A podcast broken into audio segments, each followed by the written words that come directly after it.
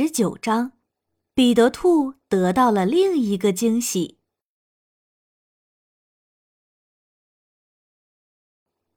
彼得兔坐在土拨鼠强尼的台阶上，一直坐了五分钟。他一会儿用这只手抓抓脑袋，一会儿用另一只手挠挠耳朵。土拨鼠强尼刚才说明年春天再见。这是什么意思啊？彼得自言自语道：“现在还没到冬天呢，离春天也还早着呢。但是土拨鼠强尼的确就是那么说的，好像在冬天结束的时候，他才期望看到我一样。他是打算去哪里吗？如果不是的话。”为什么我整个冬天都看不到它呢？彼得兔越想越困惑，最终他想到了一个好主意：我要去微笑池塘问问青蛙爷爷。他年纪大，见过大世面，又很睿智，他肯定知道土拨鼠强尼说的是什么意思。彼得兔说完，就开始沿着寂静小路向下走。他又蹦又跳地穿过了绿草地，来到了微笑池塘。他发现青蛙爷爷和之前一样，坐在那个大而圆的荷叶坐垫上，但是荷叶却不像之前那么绿油油了，而且青蛙爷爷也不像之前看起来那么睿智了。他那圆鼓鼓的眼睛看起来很沉重，很无神。就好像他们根本看不到东西一般。青蛙爷爷瞌睡的点着头，有一次差点从荷叶坐垫上掉下去。青蛙爷爷，早上好啊！彼得兔大声喊道。什么？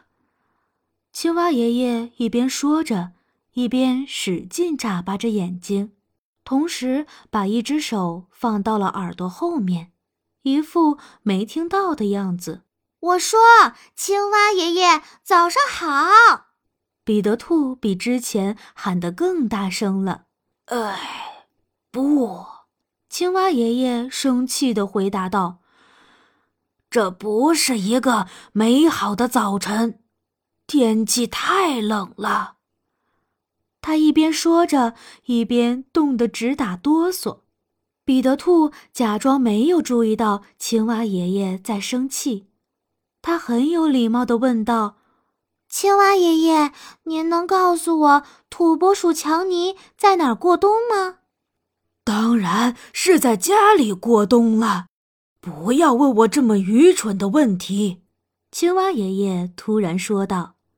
“但是如果他在家里过冬的话，”为什么他说明年春天才见我呢？就好像在那之前他不想看到我一样。彼得兔固执地问道。青蛙爷爷打了个哈欠，抖了抖身子，随后又打了个哈欠。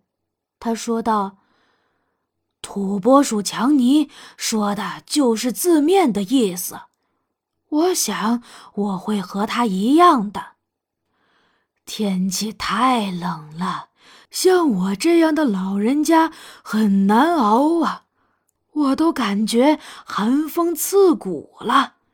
我现在越来越瞌睡了，不久之后，我肯定就会在微笑池塘底部的淤泥中过冬了。